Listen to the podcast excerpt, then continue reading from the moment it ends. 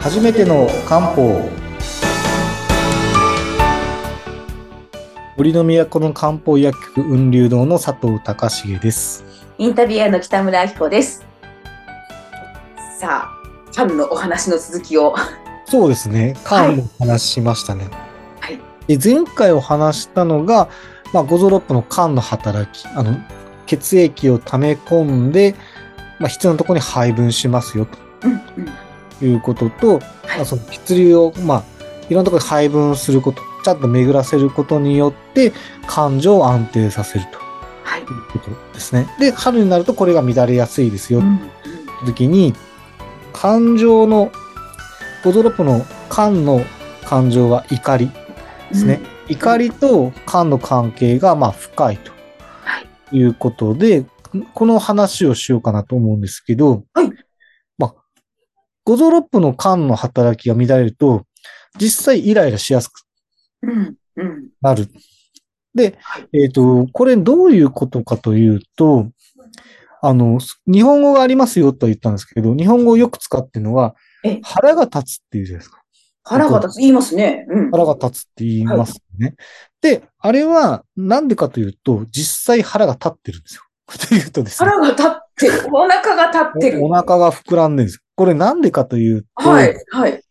えっ、と、先ほど言った通り、五臓六腑の肝の働きって、はい必要なところ、まあ、血液を溜め込んで必要なところに配分するんですよね。うんそそうですよね。うんで、はい。肝の働きが乱れるってことは、配分が乱れる。うん。だから配分が乱れるってことは、配分しできないとですね、肝に血液溜まったりもするんですよ。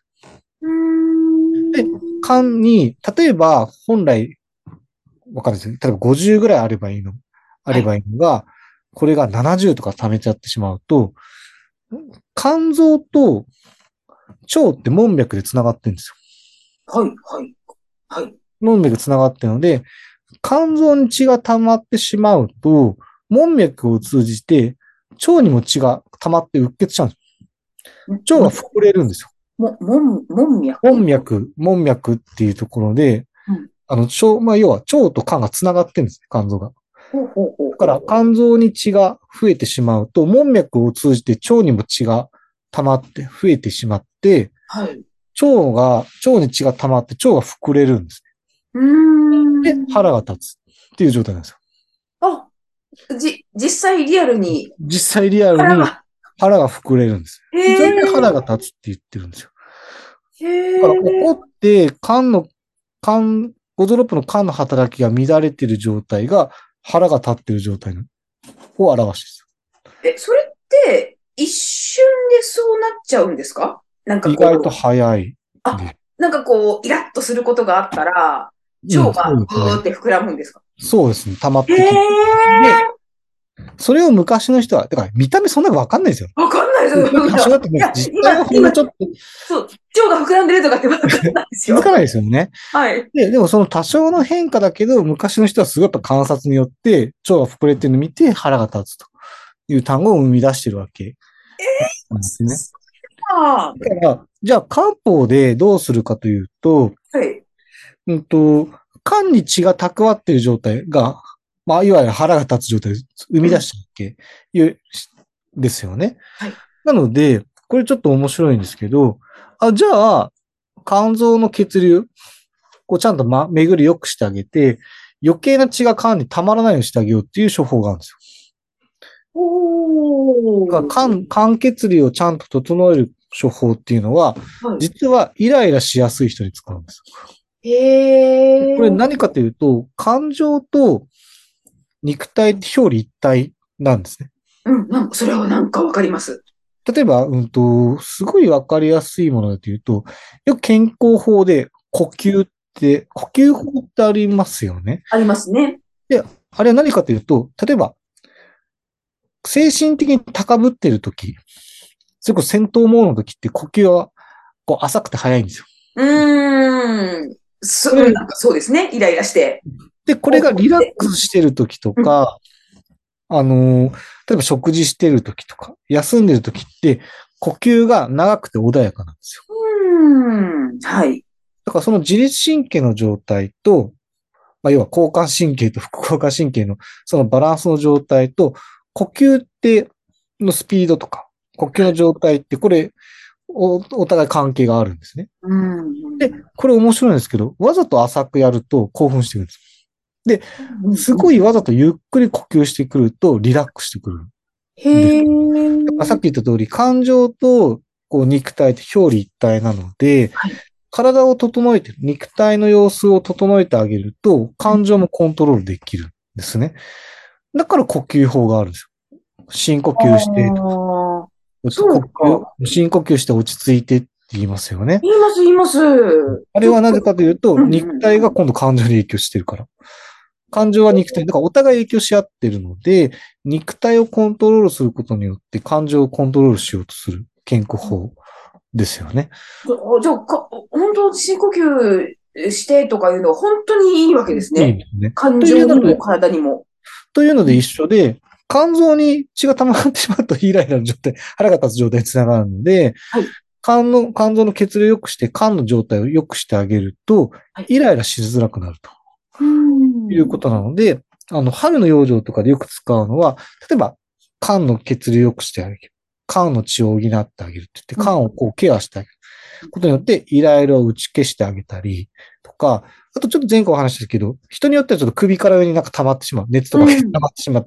そしたらそれを下に落とすような処方もあるんですへえ。よ。頭を落とすっていう処方もあって、するとこれでまたイライラが解除できたりとか。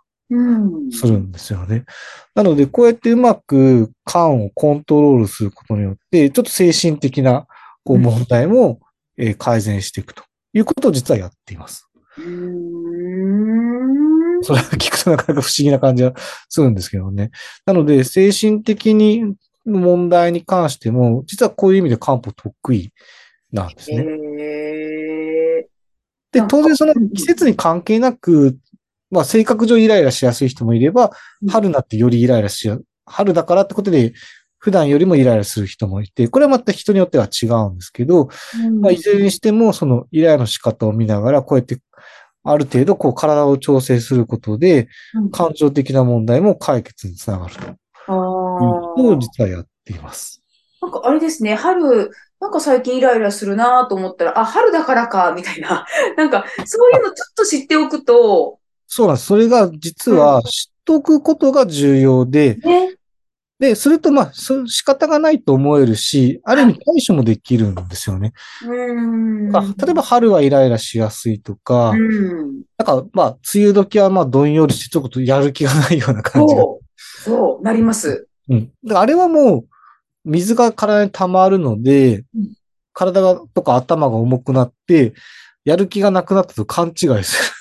しちゃうんですね。頭、体が重いからって、それだけの理由なんですよ。なので、あのーだったらその余計な水を捨てることによって、こう体とか頭を軽くしてあげてうん、こう取り戻そうとかするわけなんですね。で、うん逆に言えばそういうふうになりやすい時期ですよ。例えば秋は悲しくなりやすい時期ですよとか、うん。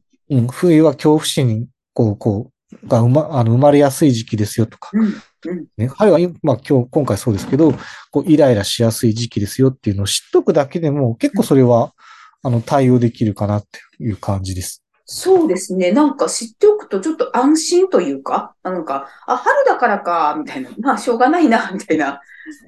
ちょっとこう気持ちの安定もうん、うん。しやすくなりますよね。そうですね。うん。そこが面白いところですね。なので、まあ、こういうような養生があるのと、あとはですね、まあ、先ほど言った通り、しあの新陳代謝上がっていくので、あのーどうしても血が不足すると。いうことがあるので、まあ、あの、次回はですね、血が不足するとこういうことが起こりやすいよとか、こうやって血を増やすのがいいですよとか、ここら辺をですね、ちょっとお話しできればなと思います。あ、それ聞きたいです。実は私ね、慢性的貧血なんですよ。あ、まず貧血が慢性的貧血。そう、だからちょっと次回のお話、いそうですねいで。す。うんちょうど肝の機能低下したらこんなことできますよということですね。へえ。話していこうかなと思います。あの、特に女性で貧血の方多いので、あうあ、んうん、そうそうそう。だからぜひぜひ皆様。わかりました。はい缶の問題をお話していきます。はい。今日もありがとうございました。はい、ありがとうございます。